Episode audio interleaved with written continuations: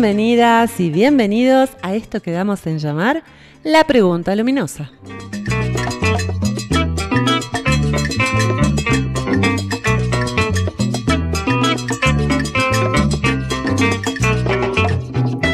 Idea y conducción, Vanessa Quirós.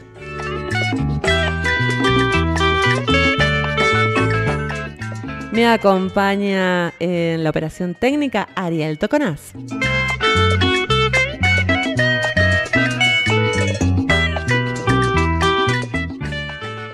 La pregunta luminosa de hoy es, ¿cuándo decir adiós?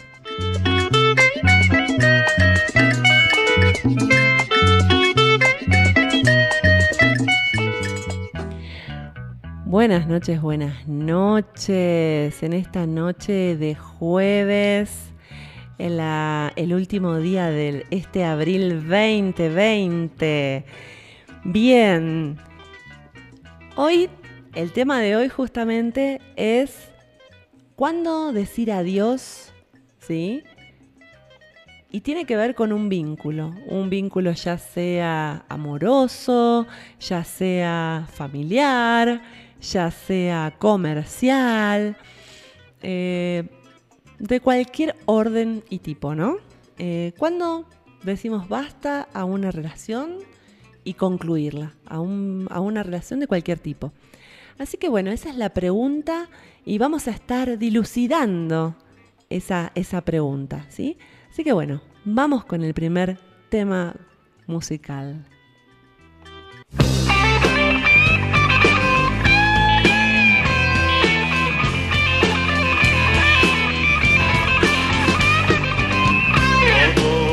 al fin nada puede escapar, todo tiene un final, todo termina.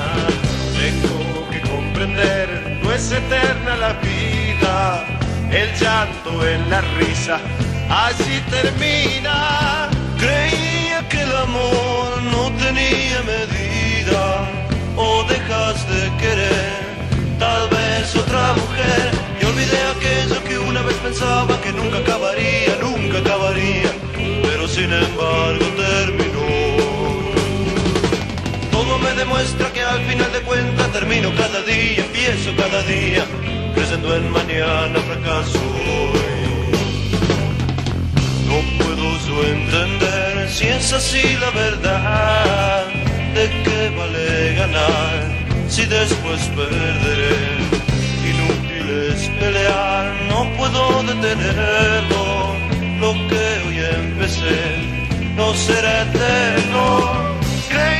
Que el amor no tenía medida, o dejas de querer, tal vez otra mujer. Y olvidé aquello que una vez pensaba que nunca acabaría, nunca acabaría, pero sin embargo terminó. Todo me demuestra que al final de cuentas termino cada día, empiezo cada día, creyendo en mañana fracaso. ¿Cuánta Y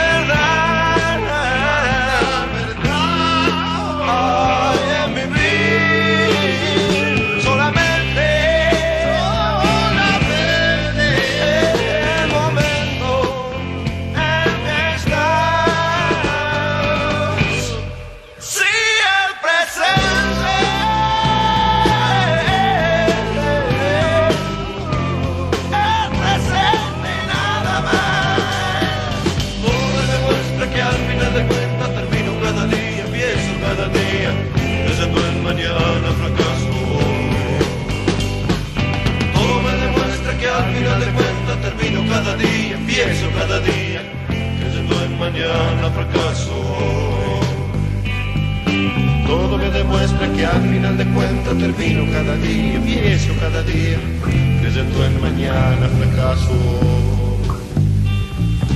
Todo me demuestra que al final de cuentas termino cada día, empiezo cada día, creyendo en mañana fracaso.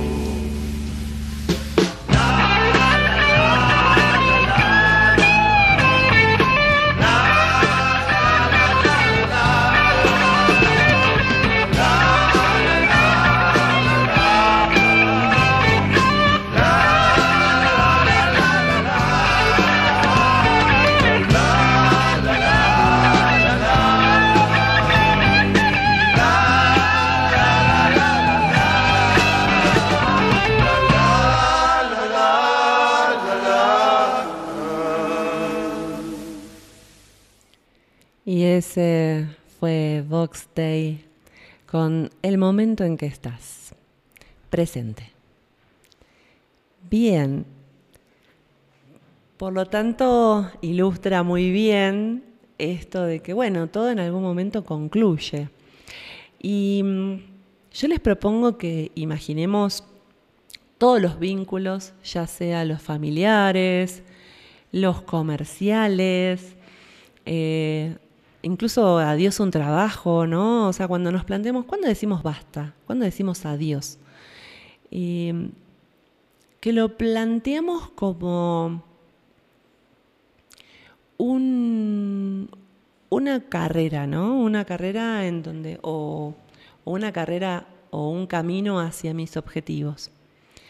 Y creo que la primera respuesta que, que se me viene es cuando ya siento que no estoy llegando a mi objetivo, a lo que deseo, ¿sí? Cuando ya eh, acompañar a ese hermano o esa hermana de camino me está empezando a detener en mi camino, porque yo puedo acompañar a un hermano o una hermana eh, una o dos millas si se lo quiere, si así lo quiero, pero el límite es que no me detenga en mi propio camino. Y también lo otro importante es darse cuenta que creo que, la mayoría de las personas eh, que no tenemos ningún tipo de preparación para involucrarnos emocionalmente con, las personas, no tenemos ningún tipo de preparación en este, en justamente en cómo vincularnos armoniosamente con las personas, eh, no tenemos ni idea de cuándo decir que no, porque nos criaron para decir que sí. Y si decís que no, sos un rebelde, eh, no está bien visto, sobre todo también a las mujeres, pero a los hombres también nos pasa, nos han criado para decir que sí siempre. Eh, y si decís que no, y ya capaz que sos medio jodido, capaz que eh, no está tan bueno, no está tan bien visto decir que no. Entonces también es aprender a poner límites. Y el límite también es amor. Los límites también son amor. Eh, así que la invitación también es a pensar qué estoy sosteniendo, ¿sí? Qué estructuras, qué trabajo, qué relación estoy sosteniendo, ¿sí? Para sostener una estructura que yo no me permito aceptar que, que puede terminar.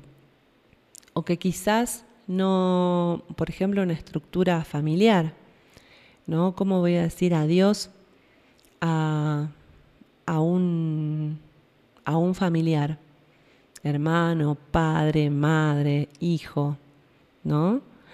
Epa, ¿no? O sea, eso es como fuerte, ¿no? Decir, decir adiós a un vínculo que ya no más, yo no más este vínculo.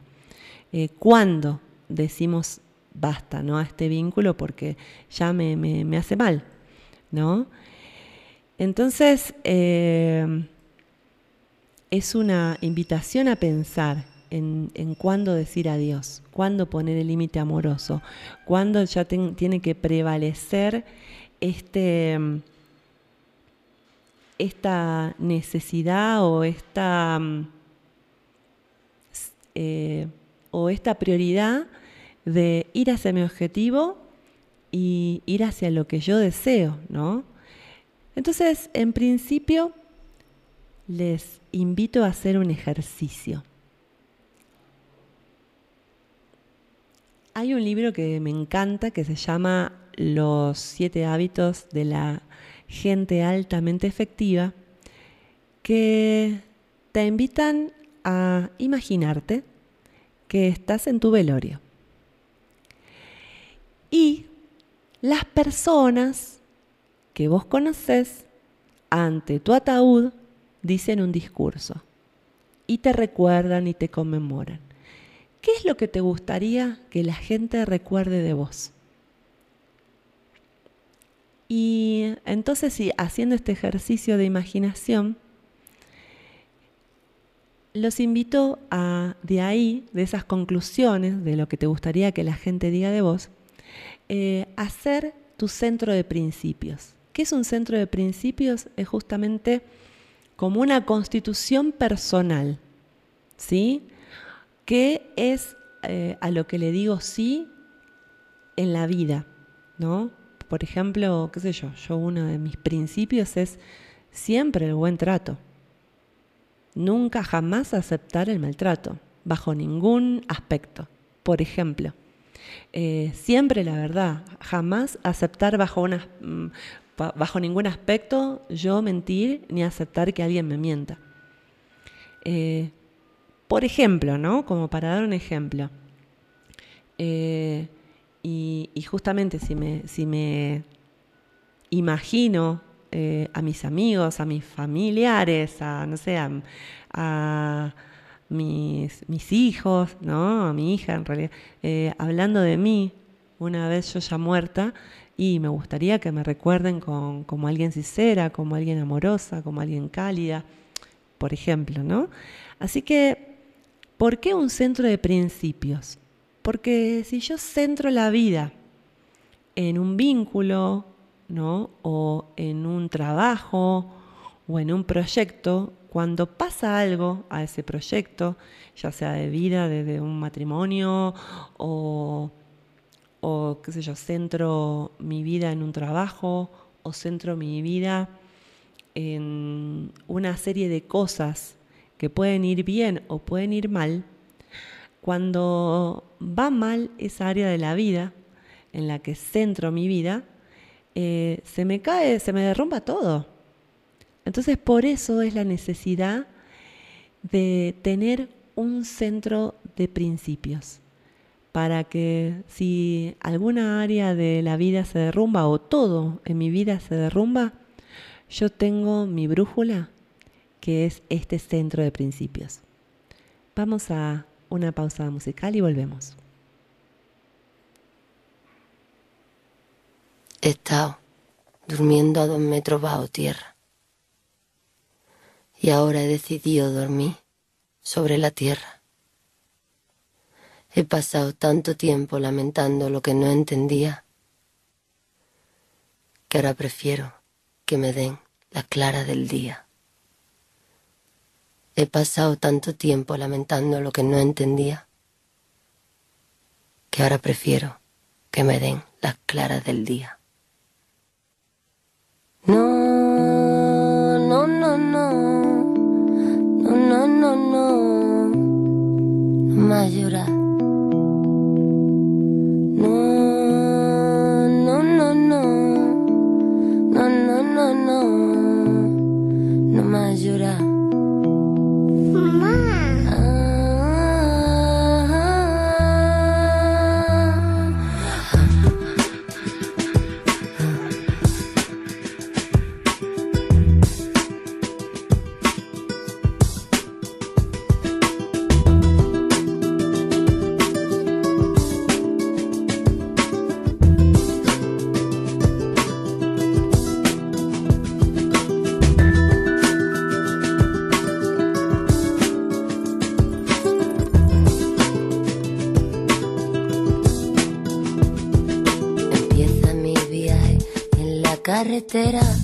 Por fin camino sola en mi casita con ruedas.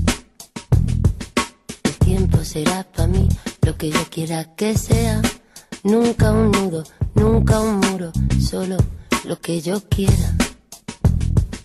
Recorro montañas, desiertos, ciudades enteras, no tengo ninguna prisa, paro donde quiera.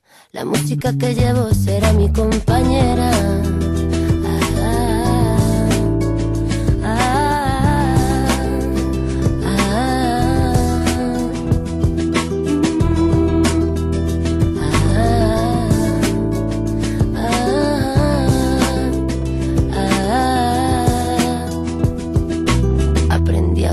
La noche. No pienso enterrar mis dolores, pa' que duelan menos, Voy a sacarlo de dentro, cerca del mar, pa' que se lo lleve el viento, pa' que se lo lleve el viento, pa' que se lo lleve el viento. Hoy pa' mí la burra grande, ande que ande o no ande, que la quiero para coce, a quien me importune este cante, que tengo yo en mi soledad.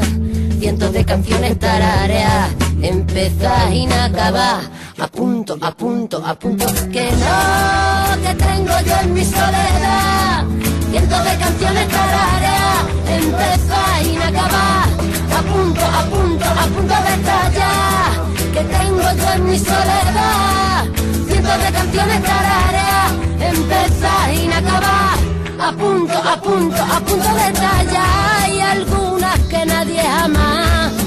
Quiero que comprendan porque son pa' mi más, pa' mi corazón, pa' mi pensamiento, pa' mi reflexión. Pa' mí, no sé cuándo volveré, no sé dónde llegaré, no sé qué me encontraré, ni me importa, no, no, no sé cuándo volveré, no sé dónde llegaré, no sé qué me encontraré, ni me importa. Y esa fue Babe, no más llorar. Y mm, la verdad es que pensando en cuándo decir adiós, cuándo poner límites, cuándo decir basta, podemos pensar en muchos, muchas personas que de repente están sufriendo muchas faltas de respeto, muchos malos tratos, ¿no?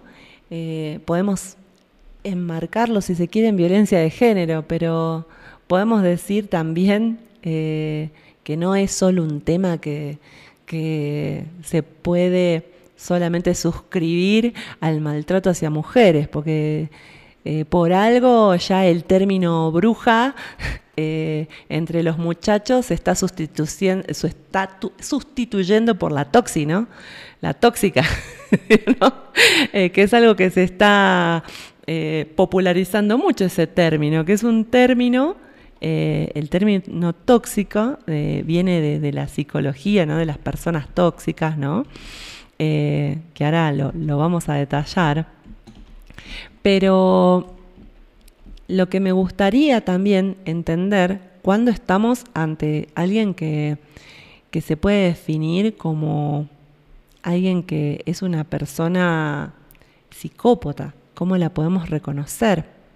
Eh, porque, porque, bueno, nosotros podemos de repente tener muchos puntos de diferencia con las personas, podemos discutir, eh, podemos no coincidir en muchas cosas, pero llega un punto en donde no, hay un punto de no retorno.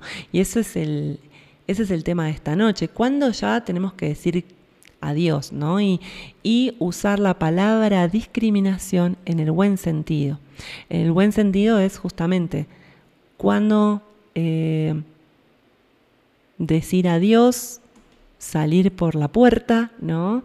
Eh, salir de una, de una relación, eh, ya sea, como decíamos antes, un trabajo, un vínculo familiar, una relación sentimental, incluso cuando decir adiós y poner límites a, un hijo o a un padre o una madre, ¿no? y esto tiene que ver con eh, este, este centro de principios.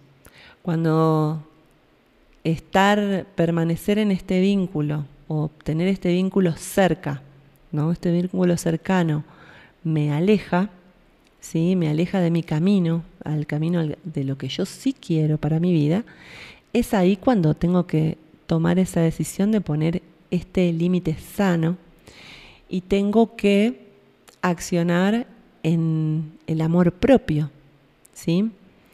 Así que, eh, en principio, vamos con, con qué es una persona psicópata. Que hay muchos psicópatas, ¿no? O sea, tenemos una sarta de gobernantes ¿no? que son bastante psicópatas o sociópatas, por eso pueden tomar las decisiones que toman, ¿no? Si tenemos gobernantes que pueden apretar un botón rojo o pueden decidir que mucha gente se muera de hambre o pueden decidir que, que, bueno, eh, eh, aumentar los impuestos y, eh, que muchas familias tengan mucho menos acceso a, a los servicios o, lo vital para vivir, eh, bueno, esas decisiones, o bueno, muchos también, muchos empresarios, eh, son psicópatas o, ya serían sociópatas.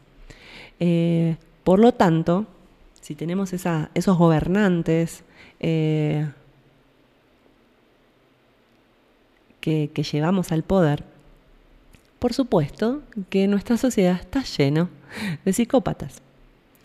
Así que bueno, vamos a ver un poco, eh, y ahí es donde podemos poner el límite. Cuando reconocemos esto, no hay retorno, es un punto de no retorno, porque quiere decir que estas personas no es que van a cambiar. ¿Sí? Estas personas no cambian más.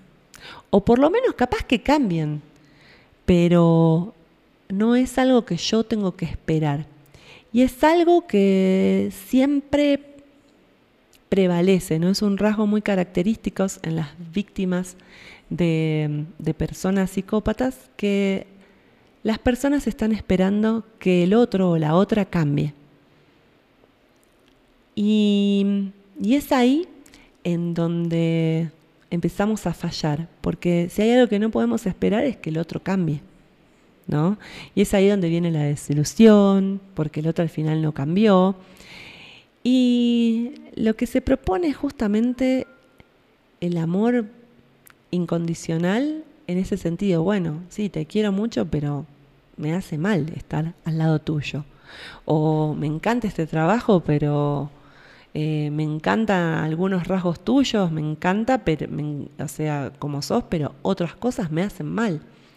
Así que vamos a ver a qué cosas podemos eh, tener como un semáforo en rojo de empezar a poner límites y discriminar de una buena manera, ¿sí? De una, o sea, en el sentido más luminoso de la palabra, discriminar eh, y dejar eh, fuera de nuestra vida aquello que nos hace mal.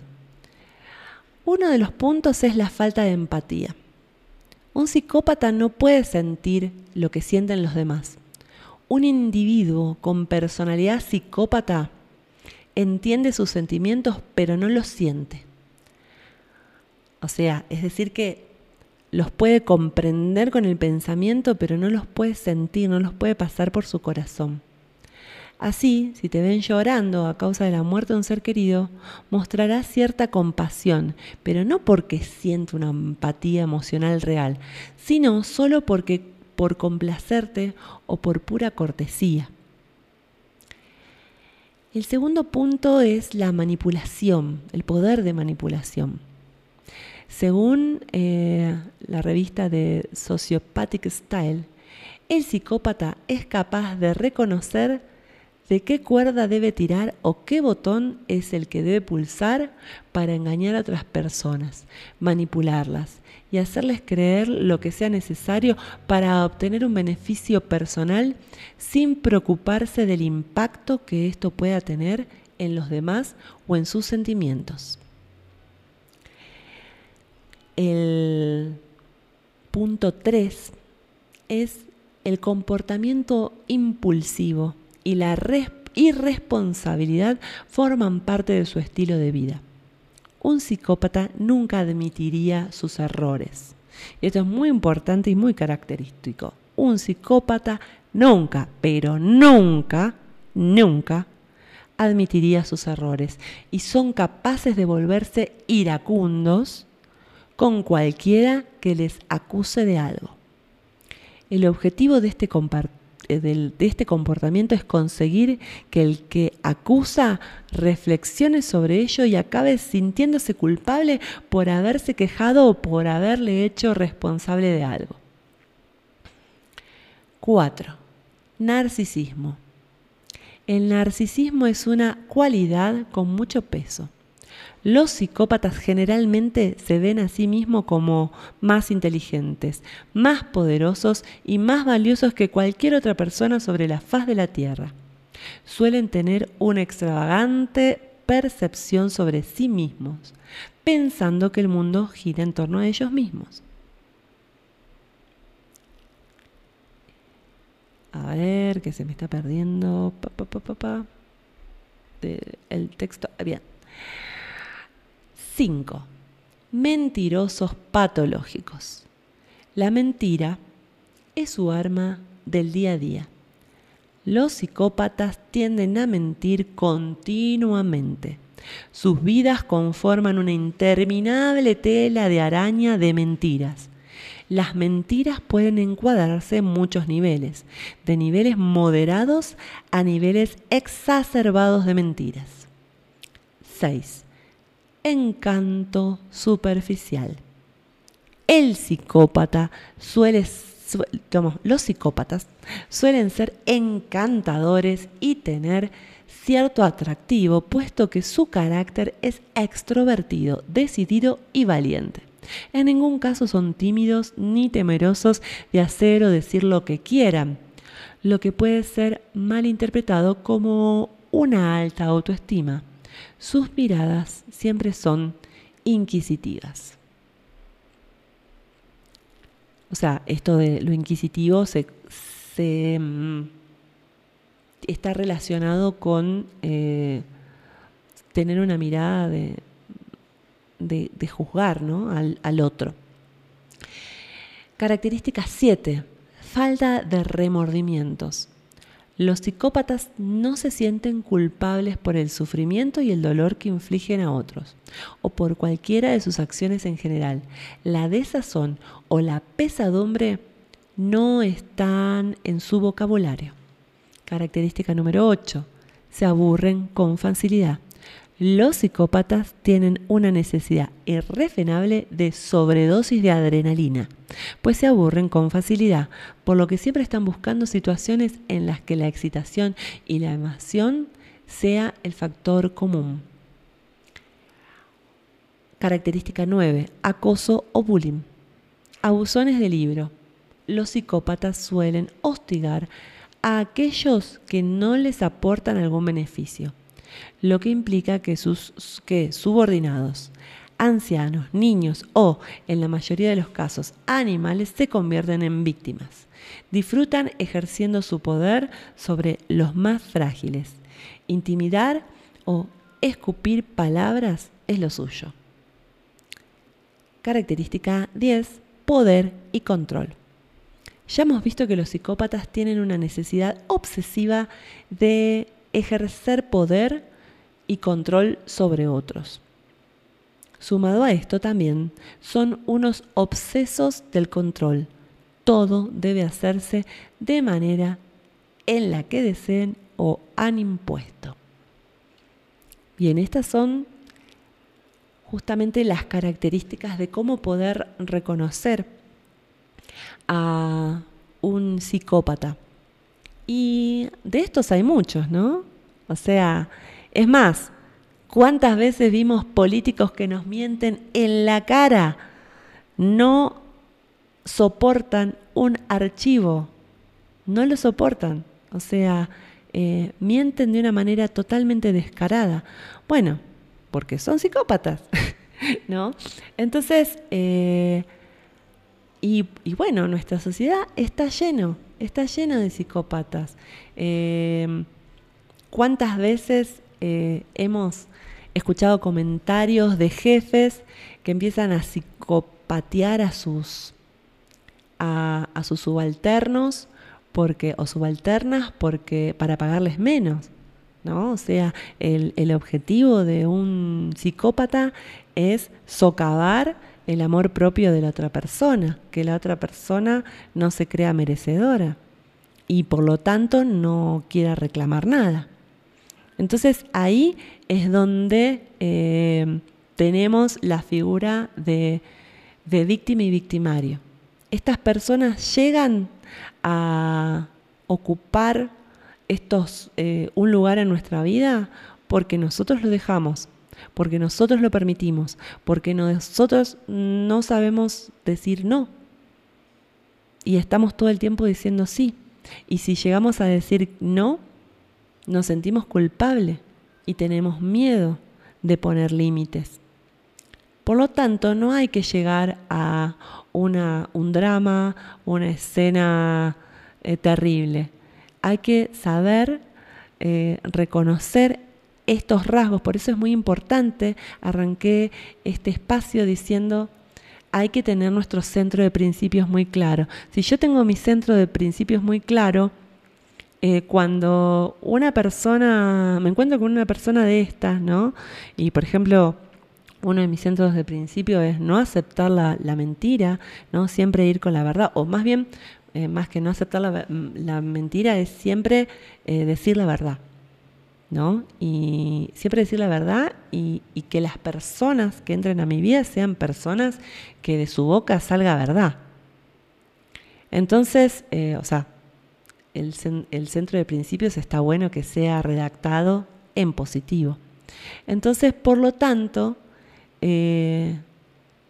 cuando llega a mi vida alguien que miente, cuando me doy cuenta y en mi centro de principios digo, pucha, yo en mi centro de principios eh, quiero atraer gente que, que de su boca salga solo verdades, que su vida esté llena de verdad y coherencia, ¿cómo voy a sostener un vínculo con alguien que se permite mentir? Y bueno, y ahí ya puedo poner el límite. ¿Sabes qué? Sos muy divino, muy divina, pero la verdad me mentiste en esto. Y yo con esto no transo. Esto no va a funcionar.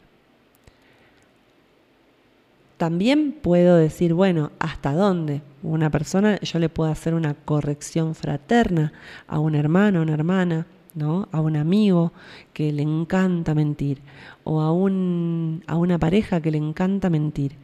Pero bueno, una vez me puede mentir, pero si querés estar vinculado conmigo, yo no voy a aceptar las mentiras.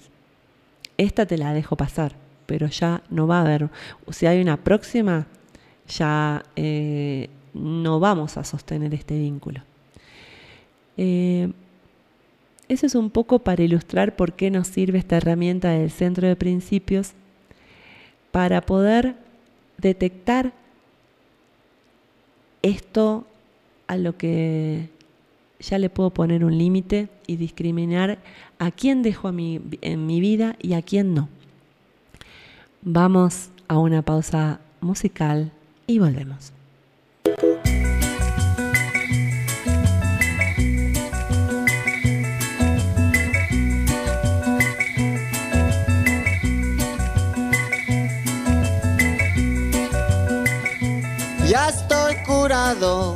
Anestesiado, ya me olvidado de ti.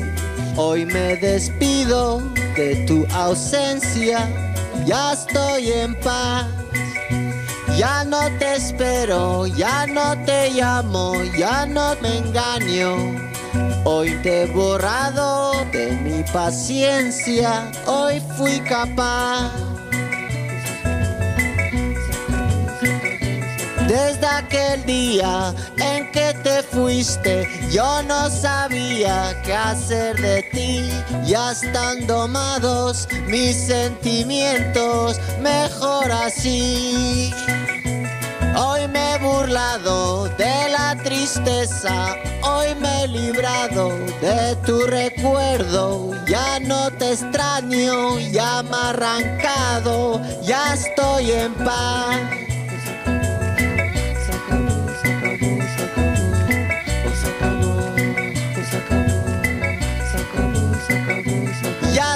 Curado, anestesiado, ya me he olvidado. Pues se acabó, pues se acabó, se acabó, se acabó, se acabó. Ya estoy curado, anestesiado, ya me he olvidado. Te espero siempre, mi amor. Cada hora, cada día. Te espero siempre, mi amor. Cada minuto que yo viva. Te espero siempre, mi amor. Sé que un día llegará. Te espero siempre, mi amor. Cada hora,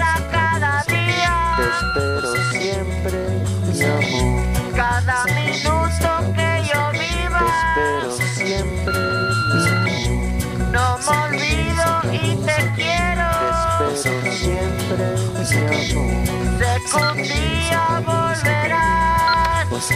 Hola Manu, es Amparo. Nada, solo para saber si todo va bien. Y nada, un beso muy fuerte. Venga. Hola Manu, soy Juanjo. Manu. Manu. Bueno, pues mira, no contesta, le mando un fax, ¿eh? Hasta luego.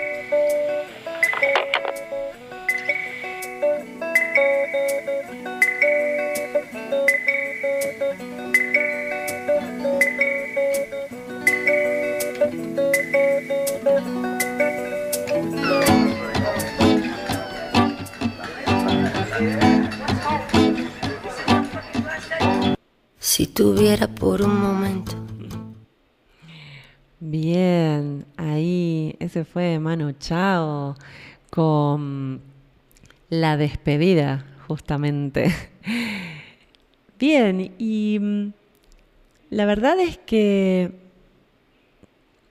me parece muy eh, interesante en este momento tratar eh, un tema que es justamente la decepción, la desilusión, ¿no? ¿Qué pasa de, de este lado, ¿no? Cuando nosotros decimos, bueno, vamos a poner fin a una relación, eh, hay una emoción que es muy constante cuando se termina una relación de, pareja o una relación de trabajo, eh, un vínculo cualquiera e incluso familiar, es que cuando uno ya ve ciertas características que del otro o de la otra no nos cierran, ¿qué es lo que pasa?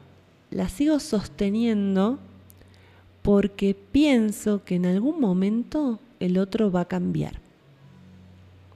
Entonces hago algún tipo de actividad, ya sea empiezo a manipular al otro, ¿no?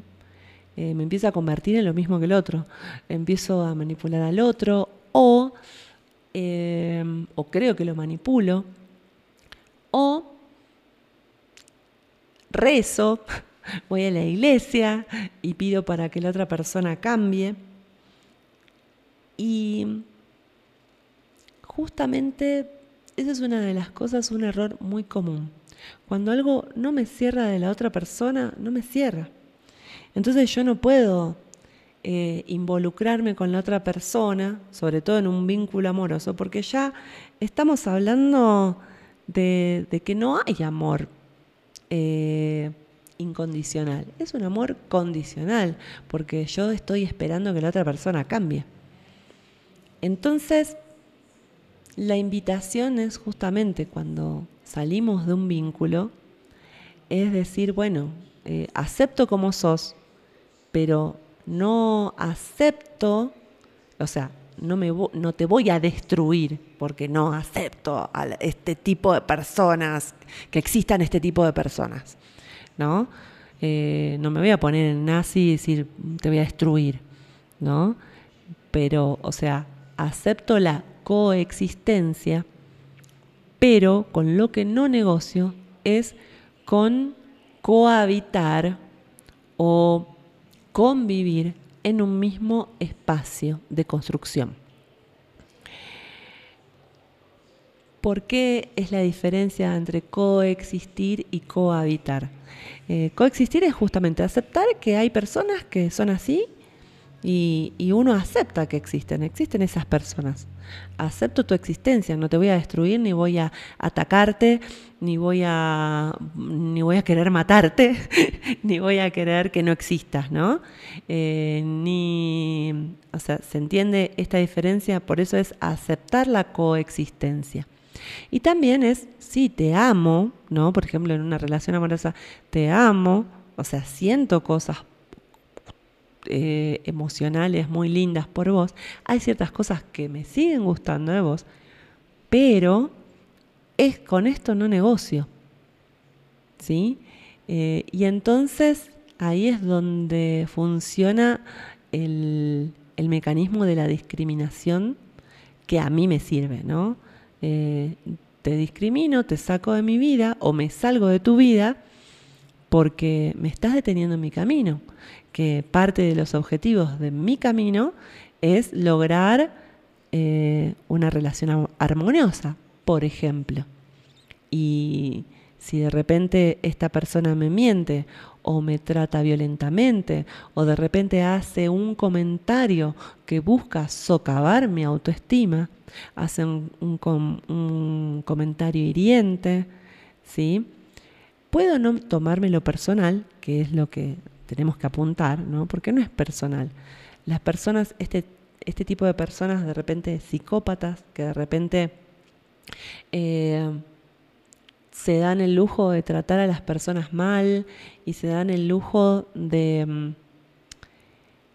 de bajarles la autoestima con un comentario hiriente, punzante al otro, es porque en realidad no se quieren, no se quieren a sí mismos. Entonces, eh,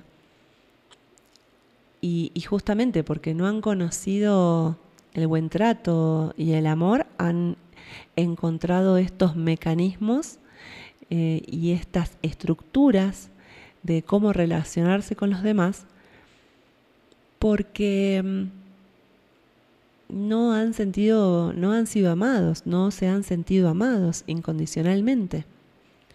Entonces, eh, y creo que a esta altura podemos decir de la vida que la mayoría de los seres humanos sobre el planeta podemos decir que mm, eh, no hemos conocido el amor incondicional. Conocimos el amor condicional. O no está lleno de gente que los papás se enojan porque eligieron una carrera que a los padres no estaban de acuerdo. O, se enojaron o les hace la vida imposible la madre o el padre porque eligieron una pareja que a los padres no les cae bien. O eligieron una carrera o tomaron una decisión que los padres no están de acuerdo y, bueno, y ahí eh, hay que guerrear. Eso no es amor incondicional. Y estamos acostumbrados a ese tipo de vínculos, a ese tipo de amor condicionado. Entonces, la idea es eh, empezar a justamente decir, bueno, te amo incondicionalmente, o sea, seas lo que seas, te voy a amar, pero ¿sabes qué? Lejos.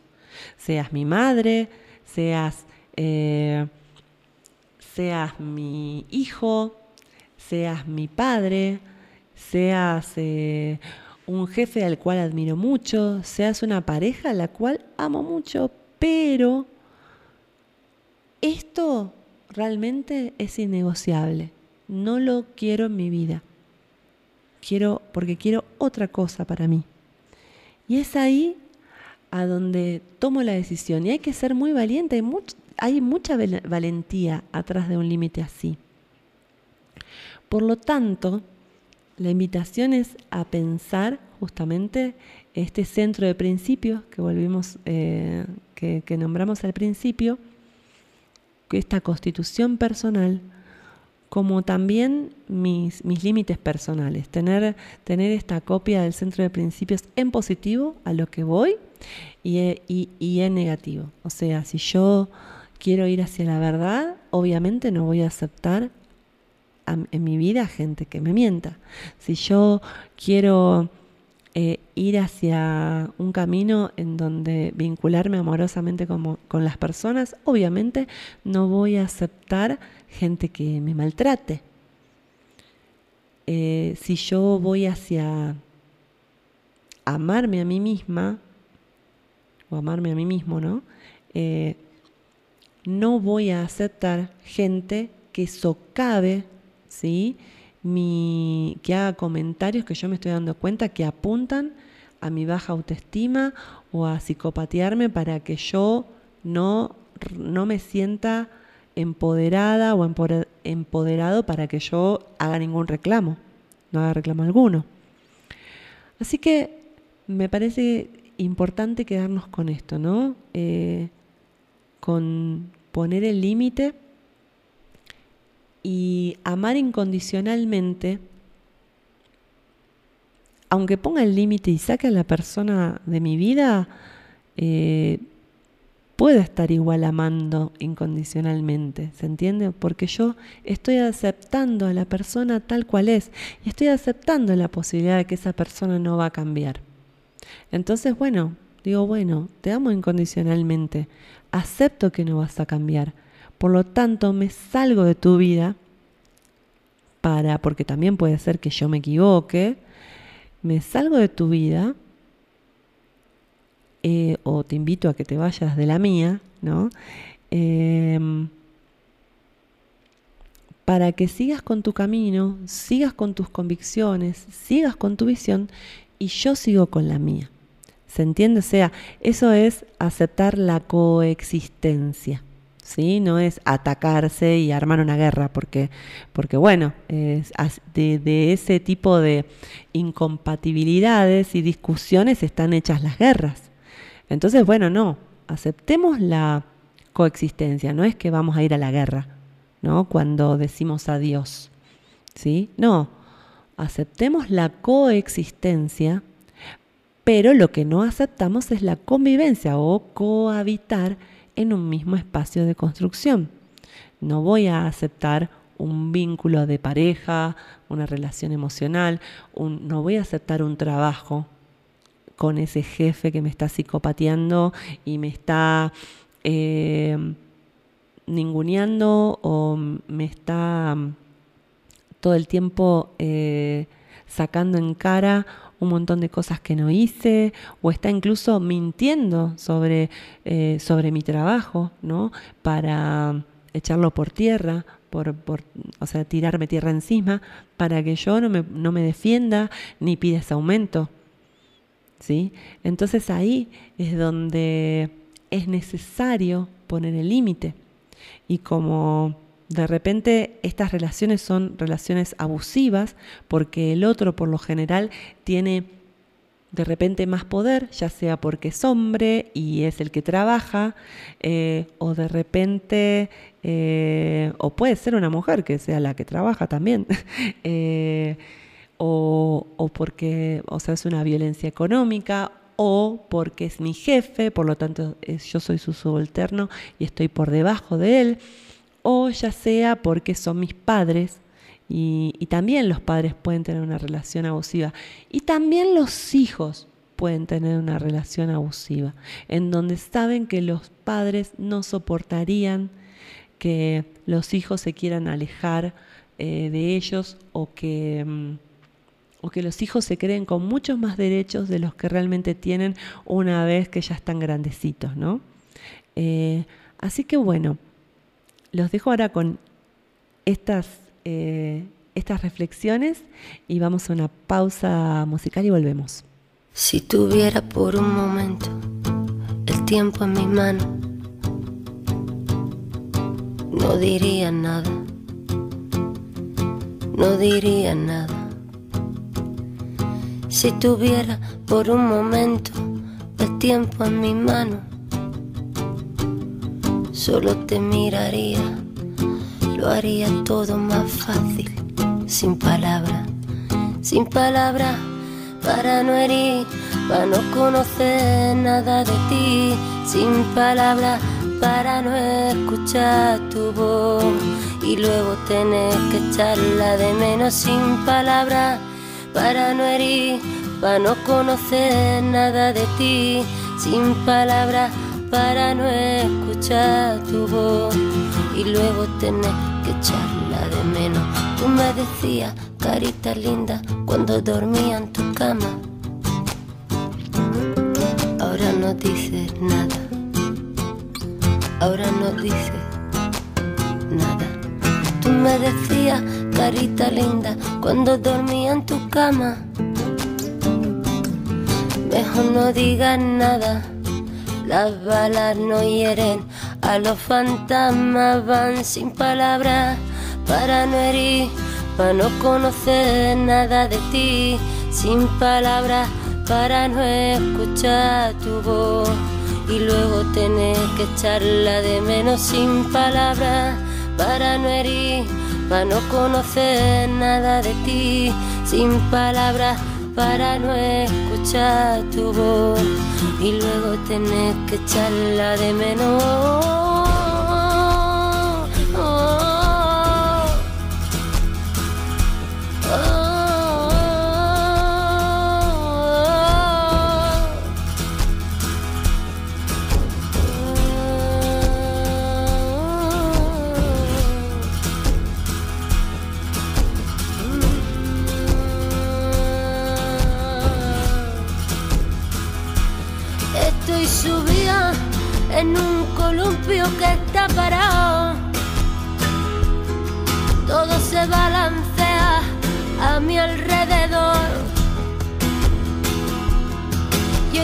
Frío en la calle, hace frío en mi casa, hace mucho frío.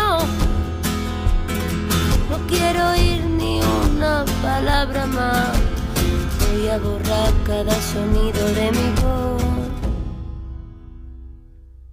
Sin palabras para no herir, para no conocer nada de ti. Sin palabras para no escuchar tu voz y luego tener que echarla de menos. Sin palabras para no herir, para no conocer nada de ti. Sin palabras para no escuchar tu voz y luego tener que echarla de menos. Sin palabras para no herir, para no conocer nada de ti, sin palabras para no escuchar luego tener que echarla de menos.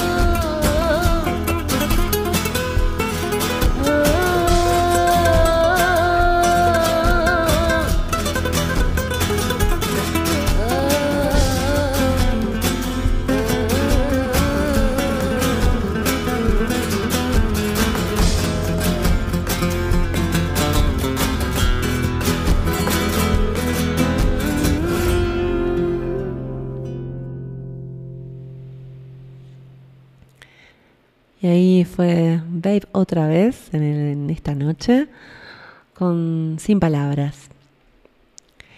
Y mm, como a mí me gusta traer eh, distintos enfoques para responder las preguntas luminosas, voy a compartir con ustedes, eh, vamos a centrarnos en esto de las relaciones de pareja, ¿no? Que, son por ahí las que más nos cuestan o las que más nos atraviesan emocionalmente, ¿no? Eh, igual nada, una relación con, con un- padre, madre, hijo, eso sí que también te recontra atraviesan, ¿no?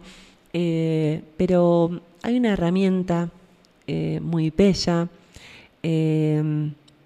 que es un libro que se llama Un curso de milagros. Y un curso de milagros eh, se dice que es una canalización eh, que, que se, que ha hecho la autora, no la que lo escribió, ¿no? pero es una canalización de, de Jesús, ¿no? Eh, para traer milagros a nuestra vida. Y hablando de las relaciones de pareja, me parece muy interesante estas reflexiones, ¿no? Cuando hay problemas en la pareja, ¿no? Dice, las relaciones no vienen a tu vida para estar tranquilo y que te hagan feliz. Esos son estereotipos del sistema de pensamientos del ego, basado en el amor romántico y otras sandeces. Vienen a tu vida para que despiertes y sanes. El universo es tan sabio que te manda a cada momento la persona que necesitas para aprender, no la que tú deseas. Ante esto, el ego tira de la información del programa y se pierde en la parálisis del análisis. Que si esta puede ser la, pareja perfecta, que si no, etc. El ego quiere etiquetar la relación. Y no hay nada que etiquetar, solo observar, aquí y ahora. Las resistencias y juicios que esa persona nos dispara en la mente y perdonártelos. No se requiere nada más. Hay que tomar la decisión de no tomar decisiones. Todas las relaciones tienen su fecha de caducidad, incluso si esta fecha de caducidad es la muerte. Sigue siendo una fecha de caducidad. Por tanto, nunca sabremos nada de lo que pasará o no pasará en el futuro. Analizarlo y preocuparse por él es una solemne pérdida de tiempo y un gasto de energía que te impedirá disfrutar de lo bueno de la relación y te apartará del estado de alerta que necesitas para aplicar el perdón hacia ti mismo en cada momento que sea necesario. Cualquier decisión que tomes debe ser tomada con el Espíritu Santo. Para, para las personas que de repente no son creyentes dentro de lo que es el cristianismo, podemos decir, tomen esto del Espíritu Santo como esta conexión con la fuente, ¿sí? con, con la divinidad incluso que tenemos dentro de cada uno, eh, con esa esencia ¿no? Eh, con esa esencia eh, que está muy dentro nuestro también. Así que bueno, cualquier decisión que tomes debe ser tomada con el Espíritu Santo para asegurar que sea la mejor decisión, la que va a beneficiar a todos los implicados, aplicando el perdón y entregando los juicios al Espíritu Santo vamos reconociendo nuestra mochila de culpabilidad y nuestro miedo e iluminando nuestra sombra. Esto es, en definitiva, lo que nuestro hermano o hermana ha venido a hacer a nuestra vida. Ha venido a mostrarnos aquello que debemos sanar. Querer forzar la situación debido a los programas de pensamiento del ego hará que nos equivoquemos y que ese guion que proyectamos se repita una y otra vez, una y otra vez en nuestras vidas, con diferentes personas, hasta que aprendamos esa lección de perdón que está pendiente. El ego siempre cree que tiene que hacer algo quedarse, irse, tratar a una relación de una manera o de otra, intentar conseguir unos resultados u otros, definir y etiquetar, etiquetar a una relación como más profunda o menos, etc. Incluso sufrir por lo que se pueda estar perdiendo. Es una guerra perdida de antemano valga la redundancia, además de una puerta abierta al sufrimiento tan común en las relaciones de pareja. La buena noticia es que no hay que hacer nada. Solo estar atento a aquello que pasa en tu interior, a tus juicios y a los intentos mentales de interpretar a una persona o situación como buena o mala, conveniente o inconveniente, justa o injusta. y perdonártela una y otra vez, las veces que haga falta. Solo así acortamos el tiempo de sufrimiento o lo que es lo mismo, nuestra percepción del tiempo. Las dudas son del ego y están siempre basadas en juicios y prejuicios del sistema de pensamiento que, mediante el estudio del curso de milagros, queremos deshacer. Así que no podemos fiarnos de ella y mucho menos permitir que sean los cimientos donde descansa nuestra manera de pensar.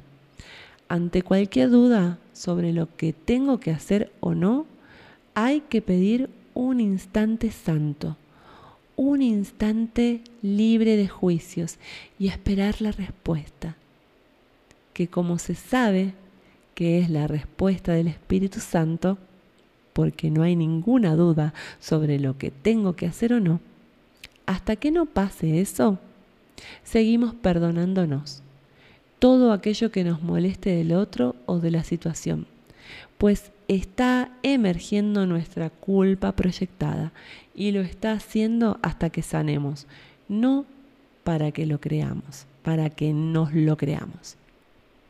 La mala noticia es que esto no satisface al ego, pues puede, eh, que puede ser muchas cosas, pero no es suicida.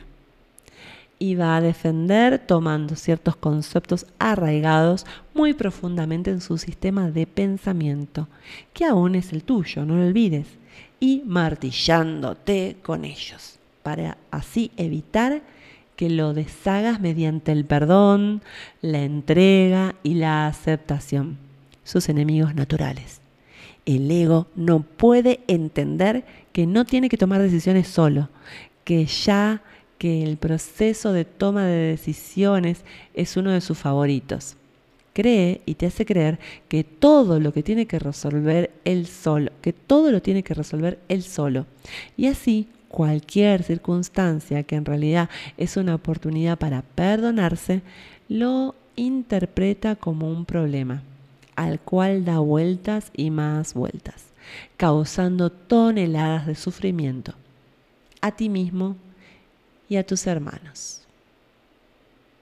Este es eh, un resumen de Javi de Melo, que, bueno, es eh, uno de eh, una de las personas que, difunde este curso de milagros, que es muy recomendable. De hecho, lo pueden descargar gratuitamente, leerlo, lo pueden trabajar de a poquito, no es para uy, entender con, con, la mente, es para entender con el corazón. Por lo tanto, son de aquellos libros que hay que ir, de hecho hay un, un manual de ejercicios del curso de milagros, eh, también em, un autor muy importante que, trabaja la biodescodificación, Enrique Corbera, trabaja con un curso de milagros, tiene, un, tiene unos videos maravillosos explicándote capítulo por capítulo el curso de milagros. Así que eh, ahí les, les pasé la data y si les interesa y les vibra, pueden ir a buscarlo. Así que bueno, esta es un poco la invitación, ¿no? Para cerrar, eh, de que bueno, no, no hay que hacer nada cuando también cuando tomemos eh, estas decisiones, ¿no? De decir, bueno, saco esta persona de mi vida, no es que yo lo tengo que hacer dudando. Si yo dudo todavía, no hago nada. Mientras haya duda, no hay que hacer nada. Eso me parece muy importante de rescatar de, este texto, ¿no?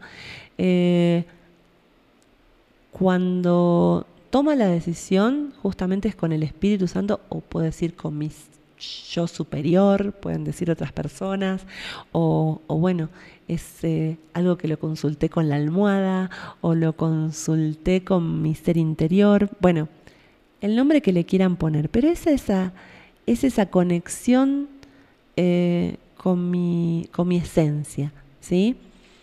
Y, o con mi yo cuántico, le pueden decir también. Bueno, tiene muchos nombres, pero la cuestión es que me lo medito y hasta que no estoy segura que es esto, ¿no? Es esto lo que tengo que hacer y esto es lo mejor para mí. ¿sí? Eh, o lo más justo para mí, ¿no? O sea, para, para evolutivamente es la mejor decisión. Eh, la mejor decisión siempre es la que evolutivamente me conviene, ¿sí? O sea, con esta decisión puede ser que sea un camino que, que no va a ser el más fácil. Eh, no, mm, la mejor decisión no te promete un camino lleno de rosas, o sí, pero también las rosas tienen espinas. Entonces, eh, pero siempre es el más justo, el evolutivamente más justo. Entonces, por eso, eh, pero es esa decisión que estoy totalmente segura. No hay lugar a dudas que esto es lo que tengo que hacer. Y cuando estoy totalmente seguro, segura, es ahí cuando acciono. Me dejo llevar por el Espíritu Santo, por mi yo superior, por esta por esto que hay dentro de mí que me dice, "Sí, es por acá." Mientras haya duda, no hay que hacer nada. Hay que observar esta tempestad emocional hasta hasta que tengo esta certeza. ¿Sí? Y cuando me baja esa información de certeza, es cuando ahí acciono. Bueno, ya vamos cerrando esta noche. Espero que les haya gustado lo que hoy compartí para ustedes, estas reflexiones y esta respuesta a la pregunta luminosa de esta noche. Y la verdad es que es eh, un momento muy importante en donde se está moviendo todo un montón, donde muchas estructuras se están cayendo y en donde es importante empezar a pensar qué es lo que estoy sosteniendo que ya no quiero sostener porque no permite que mi ser, que lo más profundo de mi ser se exprese. ¿sí? Entonces es muy buen momento para preguntarse quién soy yo también. Así que bueno, eh, les dejo también esta respuesta eh, con otra pregunta. ¿Quién soy yo? ¿Qué deseo yo? ¿Con qué? ¿Cuál es el, mejor escenario en el que creo que mi alma se va a expresar eh, sobre la Tierra en esta realidad 3D. Bueno, muchísimas gracias, gracias, gracias por dejarme entrar en sus hogares o dejarme entrar eh, en sus oídos, por prestarme atención en este ratito, eh, ya sea ahora en vivo eh, esta noche del 30 de abril o del 2020 o en diferido de repente en Spotify o de repente en Anchor o de repente en cualquiera de o en Google Podcast. aquí les cuento que estamos en vivo todos los jueves a las 21 horas eh, en vivo por Radio Municipal Humahuaca, eh, Jujuy, Argentina. Muy buenas noches y hasta el jueves que viene.